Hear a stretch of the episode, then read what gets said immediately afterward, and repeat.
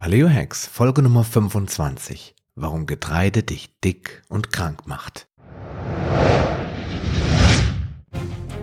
Paleo Hacks, der Podcast für deine persönliche Ernährungsrevolution. Mein Name ist Sascha Röhler und ich begleite dich auf deinem Weg zu weniger Gewicht und mehr Gesundheit. Bist du bereit für den nächsten Schritt? So, hallo und herzlich willkommen zur Episode Nummer 25 des Paleo Hacks Podcasts und heute mit einem Thema, das du wahrscheinlich schon öfter gehört hast, wenn du dich mit Low Carb Ernährung beschäftigst, nämlich mit der schädlichen Wirkung von Getreide. Und heute diese Episode, weil ich an Ostern wieder mal so eine familieninterne Diskussion über gesunde Ernährung hatte. Und mein Ausbilder Jens Frese, der sagt nicht umsonst immer wieder, schon fast gebetsmühlenartig, bei der Familie hört die Ernährungsberatung auf. Hier stehst du immer auf verlorenen Posten. Empfiehl mir diese Leute oder empfiehl sie anderen Kollegen weiter, aber mach das nicht selbst. Und er hat recht, denn da hört man dann solche Dinge wie, die Forschung geht ja weiter und da wird ja schon einiges getan. Die Rede war in diesem Fall von einer Kurklinik, in der immer noch die Predigt vom gesunden Korn gehalten wird. Oder wir essen doch schon immer Weizen und du weißt das wohl besser als die ganzen Ärzte da draußen. Ja, das geht natürlich gar nicht, dass ein junger Spund wie ich behauptet, dass die Damen und Herren in Weiß nicht einen Funken Ahnung von gesunder Ernährung haben. Ausnahmen gibt's natürlich immer. Und ähm, ich weiß das auch so gut, dass die sich damit nicht beschäftigen, da ich mich schon mit einigen Ärzten unterhalten habe, vor allen Dingen auch mit einem Arzt hier aus meiner Nähe und der hat mir ganz offen gesagt, wissen Sie, Herr Röhler, ich habe auch mal Ernährungsberater gelernt, aber glauben Sie nicht, dass ich Zeit habe, mich mit der Ernährung meiner Patienten zu beschäftigen. Ich habe zwischen fünf und acht Minuten Zeit, rauszufinden, was der Patient hat und warum er damit zu mir kommt, um ihn dann, ja, ein Rezept auszudrucken oder ihm eine Empfehlung zu geben oder um ihn weiterzuleiten zu einem Fachkollegen. Aber ich habe keine Zeit, eventuelle Verbindungen mit der Ernährung herzustellen. Dafür sind ja dann Sie da. Ja, leider werden wir Ernährungsberater oft nicht ernst genommen, weil wir haben keinen Doktortitel, wir haben keine schönen weißen Kittel und wir haben keine Praxen. Also tun, tun wir uns da ganz oft schwer, durchzudringen mit unseren Botschaften. Und am Ende kommt dann die Resigna Resignation, denn was soll man denn dann noch essen, wenn doch alles so schlecht ist und uns krank macht? Ach, was soll's, bringt ja sowieso nichts. Da kann man ohnehin nichts dran ändern. Also werde ich in Zukunft meine Zunge hüten und niemanden in meiner Familie oder auch in der näheren Verwandtschaft versuchen zu bekehren. So sehr mir diese Menschen auch am Herzen liegen, aber von Verwandten nehmen die sowieso nichts an. Aber nun zum eigentlichen Thema, das äh, gar nicht so weit davon ent entfernt ist, denn in dieser Episode möchte ich mit dir über das wichtigste Nahrungsmittel der Welt reden. Meiner Meinung nach ist es ja das Wasser, weil ohne Wasser gibt es kein Leben. Aber das, was am meisten Bedeutung in der, in der Ernährung hat, ist das, also zumindest gemessen am Konsum, das Getreide. Und was ist eigentlich Getreide? Getreide ist erstmal eine Pflanze aus der Gattung der Süßgräser. Und wir alle kennen sie unter verschiedenen Namen. Da gibt es zum Beispiel Weizen, Roggen, Hafer, Gerste und Hirse, aber auch, ganz wichtig, Mais und Reis, sowie andere Sorten wie Sorghum und so weiter, die jetzt nicht jeder sofort auf dem Schirm hat, gehören zu den Weizenarten oder zu den Getreidearten. Unsere Vorfahren aus der Altsteinzeit, Überraschung, kannten sie zwar, aßen sie aber in der Regel nicht oder sehr selten. Das Vorkommen war eher spärlich und wie du ja bereits gelernt hast, waren die Menschen dieser Zeit eher an tierischen Nahrungsquellen interessiert und weniger an Pflanzen, zumindest wenn sie die Wahl hatten. Vor etwa 10.000 Jahren fing der Mensch dann doch an, Getreide zu kultivieren. Zunächst nur Emmer, Einkorn und Zwergweizen sowie Gerste. Der Getreideanbau lässt sich heute, sage ich mal grob, in dem Nahen Osten zurückverfolgen. Dort waren die Bedingungen also offensichtlich für den Ackerbau oder für den Anbau von Getreidearten optimal. Aber bis das Getreide nach Europa kam, da vergingen nochmal weitere 5000 Jahre.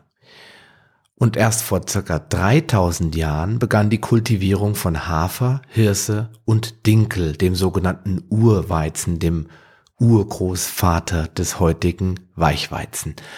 Ja, und 500 Jahre später, und das ist aus deiner Sicht sicherlich eine Unendlichkeit, fünf Menschenleben mindestens, später begann dann erst der Anbau von Weichweizen und Roggen. Das heißt, vor circa 2500 Jahren hat der Mensch überhaupt erst angefangen, Getreide, so wie wir es heute ansatzweise kennen, also Weizen und Roggen, zu kultivieren und zu verzehren. Also so viel zu der Aussage, wir haben doch schon immer Weizen gegessen. Wenn wir bedenken, dass nur der Homo sapiens alleine 200.000 Jahre auf Erden wandelt, von Homo erectus, Homo habilis und so weiter ganz abgesehen, da gehen wir in die Millionen der Jahre, sind 2500 Jahre eher ein Augenzwinkern. Ja, bis circa 1930, so lange hat es gedauert, äh, da war der Dinkel die absolute dominante Getreideart im deutschsprachigen Raum. Ich sage jetzt mal in Deutschland, Österreich und Schweiz. Und wurde danach erst durch den Weizen verdrängt. Und das ist ganz interessant, weil heute ist der Dinkel ja wieder total modern geworden und wird auch von vielen Menschen, die jetzt gar nicht auf Getreide verzichten wollen und können, dann dem Weizen bevorzugt. Seitdem hat sich der Weizen allerdings stark verändert. Der Mensch hat ihn so zurecht gezüchtet, dass er optimal zur Herstellung von Brot und Backwaren geeignet ist und hat dabei den Glutengehalt immer weiter erhöht. Mittlerweile um ein Vielfaches von dem, was früher mal an Gluten im Weizen drinne war. Hinzu kommt, dass viele Bäckereien, und das wissen wiederum viele Menschen gar nicht, immer wieder zusätzliches Gluten hinzufügen, um noch bessere Backergebnisse zu erzielen, damit das Backgut noch hübscher aussieht, noch mehr aufgeht und noch mehr knuspert. Ja, also wenn das nicht schon schlimm genug wäre, dass der Glutengehalt durch die Züchtung immer höher wurde, wird es dann noch künstlich weiter hinzugefügt. Und wir finden außerdem immer häufiger Gluten auch da, wo es gar nicht hingehört, in sogenannte Fertigprodukte. Auch da wird Gluten gerne eingesetzt, um das Nahrungserlebnis, formuliere ich jetzt mal so, oder ich drücke es mal so aus, zu verbessern und vor allen Dingen damit die Verkaufsraten zu erhöhen. So avancierte Gluten in den letzten 25 bis 30 Jahren zu einem modernen Gift, das uns Menschen in seinen eisernen Griff genommen hat und gefangen hält. Fakt ist aber auch, dass will ich keinesfalls leugnen, dass Getreide die Bevölkerung explodieren ließ und dazu beigetragen hat, dass wir so viele Menschen auf dieser Erde ernähren können. Weil das wird immer gerne genannt, ja, aber ohne Getreide wäre die Menschheit so ja gar nicht möglich. Und dem stimme ich zu. Wir wären wahrscheinlich ohne das Getreide mindestens mal fünf bis sechs Milliarden weniger auf der Welt. Wobei ich da jetzt mich nicht mit Anthropologen, Bevölkerungsforschern und so weiter streiten will, die vielleicht andere Zahlen da haben. Aber ich vermute mal, die Bevölkerung wäre um ein Vielfaches kleiner. Denn wenn man sich anschaut, wie sich das Bevölkerungswachstum in den letzten oder in den Jahren zwischen dem äh, Aufkommen der ersten ägyptischen Völker, also den quasi den ersten Hochkulturen, bis so zur Zeit der Römer entwickelt hat. Da war in 3000 Jahren ist da fast bei der Bevölkerung nahezu nichts passiert. Und dann äh, in, den, in den frühen Industrialisierungszeiten, Mittelalter, ab da, wo Weizen wirklich in aller Munde war und auch die Bevölkerung äh, nicht mehr in dem Sinne angewiesen war auf die Jagd und auf wilde Tiere, da ist dann die Bevölkerung schon explosionsartig nach oben gegangen. Und das hat durchaus auch der Weizen gemacht. Ob das jetzt gut war oder schlecht, steht auf dem anderen Blatt. Und ob das mit natürlichen Lebensmitteln wie Fleisch, Fisch, Gemüse und Obst auch möglich gewesen wäre, das möchte ich selbst als Paläolaner stark bezweifeln. Getreide heute. Ja, Getreide ist auch heute noch die primäre Nahrungsquelle der Menschen auf diesem Planeten und liefert im Schnitt rund 50 Prozent der Nahrungsenergie. Das heißt, dass alles, was wir essen hier auf der Welt, wird zu 50 Prozent durch Getreideprodukte bereitgestellt. Und das ist auch nicht besonders wunderlich, wenn man schaut, dass in den Ländern, ja, ich sag mal, östlich des, des europäischen Raums, also in Asien und auch südlich, also im afrikanischen Bereich, viele Menschen ohne Getreide, also Reis, gar nicht überleben könnten. Auch wenn wir heute Dinge wissen, die uns eigentlich davon abhalten sollten, uns so ungehemmt damit vollzustopfen, nimmt in Europa der Konsum an Weizen nicht wirklich spürbar ab. Ein Nahrungsmittel, das der Mensch erst seit wenigen Jahrtausenden kennt. Wie schon gesagt, ich habe das ja gerade kurz beschrieben, 2500 Jahre ungefähr ist es her. Also seit zweieinhalb Jahrtausenden kennt und dass er ganz und gar nicht, auf das er ganz und gar nicht angepasst ist. Also wir sind ja genetisch gar nicht in der Lage gewesen, uns an den Weizen zu gewöhnen, denn er ist so oft verändert worden in so kurzer Zeit, dass sich unsere Gene darauf, weiß Gott, nicht einstellen konnten. Und es wird auch immer wieder gerne behauptet, dass es so sei, dass wir daran adaptiert sind. Und es gibt auch Menschen, die kommen gut mit Weizen klar, aber generell ist das nicht richtig. Sicherlich haben der Antifettwahn und die Panikmache vor dem bösen Cholesterin ihren Beitrag geleistet, damit Getreide, speziell das aus vermeintlich gesundem Vollkorn, nach wie vor hoch im Kurs steht. Und da wundert es natürlich auch kaum, dass die DGE noch heute bis zu drei Getreideportionen am Tag empfiehlt und dabei die aktuellen Forschungsergebnisse über die Schädlichkeit von Gluten völlig außer Acht lässt. Aber was macht Getreide so schädlich? Ich benutze jetzt wirklich mit Absicht das Wort schädlich. Wenn ich jetzt sage, was macht Getreide weniger empfehlenswert oder gesund, dann sagt meine Oma natürlich, oh, dann esse ich das weiter. Also man muss wirklich das Wort schädlich benutzen. Das sind zum ersten die Antinährstoffe. Da haben wir ganz vorne im Getreide natürlich das Gluten. Außer Mais und Reis, die beide glutenfrei sind, haben die anderen Getreidesorten Gluten.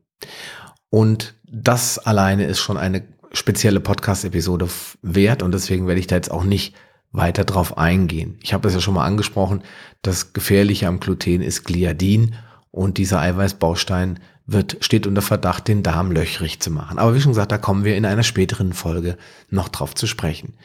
Dann haben wir diverse andere Antinährstoffe, wie zum Beispiel die Phytinsäure, die habe ich auch schon ein und andere Mal angesprochen. Die verbindet sich mit Mineralstoffen, also Calcium, Eisen, Magnesium und Zink, ist also ein Mineralstoffräuber und verbindet sich mit diesen zu einem unlöslichen Komplex. Das heißt, das kann danach nicht mehr aufgespalten oder aufgespaltet oder weiter zerlegt werden. Und damit wird die äh, Aufnahme dieser Mineralien im Körper verhindert. Die Folgen sind Eisenmangelanämie, Osteoporose und generell die Infektanfälligkeit. Das heißt nicht, dass das jedem passieren muss, aber das sind mögliche Folgen. Dann haben wir sogenannte Alpha-Amylase-Hämmer. Also die Alpha-Amylase-Hämmer, die blockieren die Stärkeverdauung im Körper. Die Folgen sind dann das, was jeder schon mal hin und wieder erlebt hat, Blähungen, aber auch dauerhafte Verstopfung und sogenannte abnormale Gasbildung. Das ist ähm, ein Thema, das ähm, mich dazu gebracht hat, aufs Brot zu verzichten, denn in den Zeiten, als ich noch vier, fünf, sechs Scheiben Brot am Tag gegessen habe, und das ist nicht unendlich lange her, sondern das war 2009 noch der Regelfall, damals haben wir sogar noch Roggen Natur Sauerteigbrot gemacht. Das heißt, wir haben schon gutes Brot in Anführungsstrichen gegessen, aber ich habe mich immer gefühlt, als wenn ich einen Wackerstein im Magen habe und ich habe mehr Zeit auf dem Klo verbracht als am Essenstisch. Und dementsprechend sage ich immer, diese abnormale Gasbildung und Verstopfung, die dann auch nachts teilweise angehalten hat, die hat mir den Schlaf geraubt. Also wenn du darunter leidest, ist das definitiv ein Zeichen einer schlechten oder total blockierten Stärkeverdauung im Darm. Dann haben wir die sogenannten Proteasehämmer die hatte ich auch schon mal in einer Podcast-Episode angesprochen. Proteasen, das sind Enzyme, die Eiweiß verdauen oder spalten. Und wenn diese gehemmt werden oder blockiert werden, dann ist natürlich die Eiweißverdauung im Dickdarm gestört oder gar ganz blockiert. Also ganz blockiert wahrscheinlich nicht, sonst äh, wärst du relativ schnell sehr, sehr krank. Aber eben der, die Menge des ähm, Antinährstoffs, den du zu dir nimmst, bewirkt natürlich auch eine gewisse Anzahl an Eiweißbausteinen, die dann blockiert werden. Also je mehr Antinährstoffe, desto mehr blockiert es das. Die Folgen sind dann Fäulnisprozesse. Klingt überhaupt nicht gut, ich weiß. Und diese Fäulnisprozesse, das, das Essen verfault quasi in deinem Darm oder teilweise. Das verursacht natürlich Krämpfe, Verdauungsprobleme und Blähungen und so weiter und so weiter. Und dann haben wir noch die Lektine und die Lektine, die schädigen direkt die Darmschleimhaut. Das ist das, was wir heute als Leaky Gut bezeichnen, also den löchrigen Darm. Die Folgen sind natürlich erstmal Störung der Nährstoffaufnahme, Veränderung der Immunlage des Darms und einen engen Zusammenhang zwischen dem Leaky Gut Syndrom, wie es in den USA mittlerweile schon als medizinisches Bild aufgenommen wurde. Ja, und wenn du jetzt die Schädlichkeit schon mal äh, so zur Kenntnis genommen hast, dann kommt natürlich des Weiteren, und das wissen ja die meisten da draußen schon, ähm, als weiteres Problem die äh, Tatsache, dass wir dick werden vom Weizen und vom Getreide allgemein. Und woran liegt das, dass wir dick werden? Das ist auf ein paar Faktoren zurückzuführen. Eine davon ist das Gluten, das in den meisten Getreidearten vorhanden, äh, vorhanden ist und den Appetit anregt. Zum Beispiel mein Vater, der war bis vor kurzem also bis vor zwei Jahren war der, war der noch berufstätig als äh, Lkw-Fahrer und ich kann mich noch daran erinnern, als ich als Kind mitgefahren bin und wir diese riesigen Brotdosen ausgepackt haben unterwegs mitten in der Nacht, weil wenn man um elf losfährt abends und die Nacht durchfährt, hat man natürlich auch um drei Uhr Hunger, wenn man die ganze Zeit wach ist. Und ich weiß, dass mein Vater und ich da Unmengen von Brot verschlungen haben. Und das ähm, das waren, glaube ich, acht, zwölf, vierzehn Scheiben Brot, die wir zu zweit den ganzen Tag über oder den ganzen Vormittag bis, bis irgendwann zur Mittagszeit dort ver verspeist haben. Und das, die Vorstellung ist heute für mich unvorstellbar, solche Mengen an Brot zu essen. Aber das war, der Appetit ist dann immer schlimmer gewesen. Also ich, wir haben ständig Hunger gehabt. Mein Vater hat immer gesagt, ja, ja, du wächst und wir haben ja auch gearbeitet und so weiter. Aber das hängt auch mit der Appetitanregung des Gluten zusammen. Außerdem wirkt Gluten kaum sättigend. Das heißt, wenn ich an meinem Cheat Day zum Beispiel morgens frühstücke, dann esse ich zwei, zweieinhalb, manchmal drei Brötchen und habe um 12 Uhr schon wieder Hunger. Bei meiner Maus, bei meiner Maus, sag schon, bei meiner Frau ist das nicht so. Aber bei mir ist das so. Und meine Kinder schlagen auch hemmungslos zu. Da werden also riesige Mengen an, an äh, Nutella-Brot und, und ähm, Brötchen, Croissants gegessen. Da gibt es kaum ein Halten. Und um 12 Uhr habe ich persönlich schon wieder Hunger. Das heißt, wenn ich jetzt zum Beispiel intermittierend faste und dann nichts frühstücke, habe ich damit keine Probleme. Aber wenn ich morgens um 9 Uhr drei Brötchen esse, bei meinem Samstagsfrühstück, dann habe ich um eins oder um zwei wirklich massiv Hunger und muss dann irgendwas essen, damit mir nicht schlecht wird. Und das ist ein Zeichen, dass Gluten hier auch kaum langanhaltend sättigend wirkt. Du nimmst natürlich auch viele Kohlenhydrate zu dir und diese werden umgewandelt in Fett. Und zwar immer dann, wenn sie nicht benötigt werden. Weil jetzt kommen die einen oder anderen und sagen, das stimmt ja gar nicht. Natürlich stimmt das nicht pauschal, deswegen ergänze ich, Kohlenhydrate werden in Fett umgewandelt, wenn sie nicht benötigt werden. Das heißt, wenn du sie nicht verbrennst, weil der Körper sie ja nicht im Blutkreislauf lassen kann, muss er sie irgendwo hinbringen. Er, er bringt sie in die Muskeln, er bringt sie in die Leber, er bringt sie in alle Organe, die erstmal Kohlenhydrate oder Glukosebausteine verarbeiten können und alles andere unverdaulich wird natürlich ausgeschleust, aber wenn dann noch Energie in Anführungsstrichen übrig ist und du jetzt auf der Couch liegst oder beim Abendbrot sitzt und anschließend mehr oder weniger nichts mehr machst, als den Weg zur Couch anzutreten, was soll der Körper damit machen? Er kann diese Glukosebausteine ja nicht irgendwo rumliegen lassen, im Blutkreislauf äh, schweben lassen, also werden sie in die Zellen geschleust und in die Leber. Und die Leber hat nur eine Aufgabe, alles so umzubauen, wie der Körper es braucht. Und was macht sie damit? Sie wandelt diese Glukosebausteine in Fett um. Und das ist dann das Problem Fettleber, weil sie lagert es dann um sich herum auch an. Das nennt man dann viszerales Fett. Ja, Kohlenhydrate erhöhen zudem den Insulinspiegel und begünstigen damit die Fettspeicherung. Das habe ich schon mal erklärt mit dem Insulinkorken. Wenn ich Kohlenhydrate zu mir nehme, dann geht der Insulinspiegel nach oben. Und in der Zeit, wo der Insulinspiegel oben ist, kann kein Fett verbrennt werden.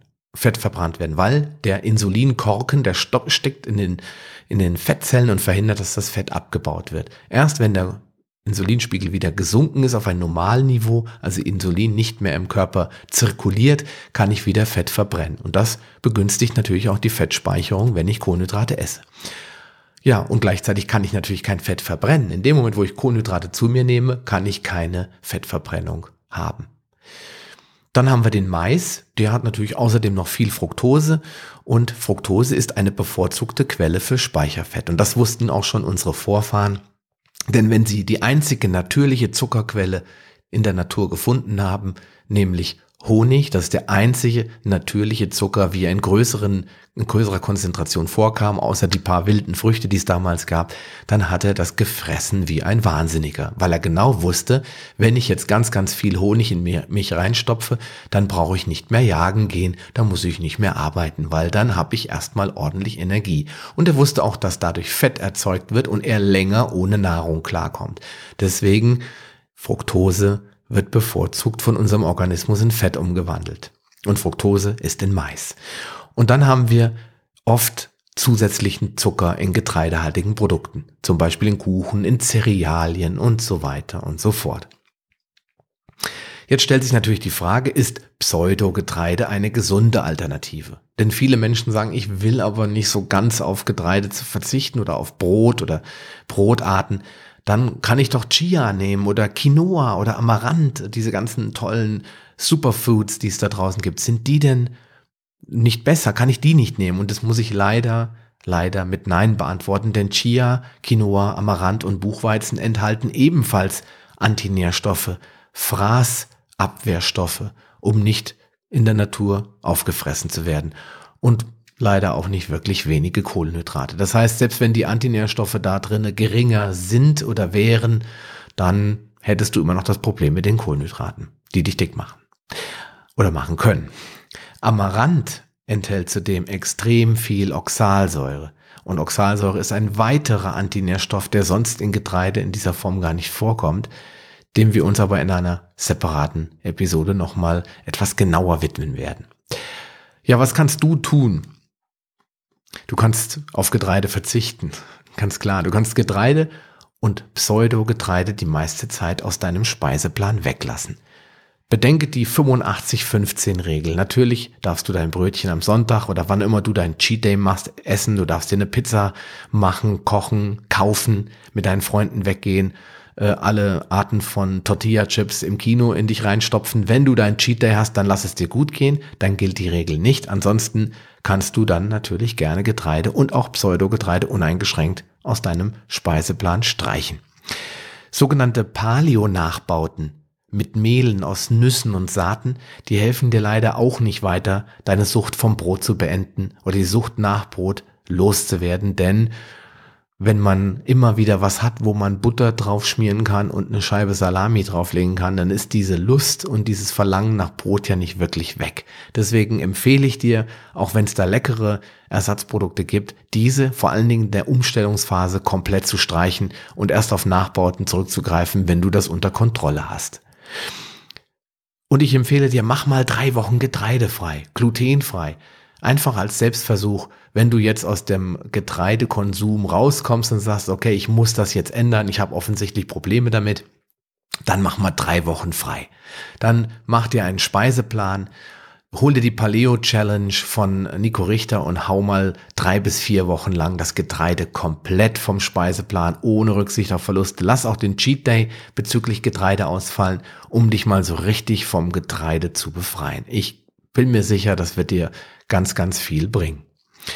Und wenn du morgens ein Müsli brauchst, weil du sagst, oh, ich esse so gern morgens eine kleine Portion, ich stehe auch um sechs schon auf, ich kann da nicht ohne was zu essen zur Arbeit gehen, dann empfehle ich dir Nussmüsli. Nüsse sind durchaus nicht antinährstofffrei, sie enthalten auch Giftstoffe, die aber in so geringer Zahl vorhanden sind, dass du, wenn du sie schälst, also sogenannte blanchierte oder ganz geschälte Nüsse verwendest und die dann zu einem Nussmüsli verarbeitest, du eigentlich riesige Massen zu dir nehmen müsstest, um nennenswerte Giftstoffe oder Antinährstoffe aufzunehmen. Die kleine durchschnittliche Portion von 50 bis 80 Gramm Nussmüsli, die sollten dir dann keine Probleme bereiten.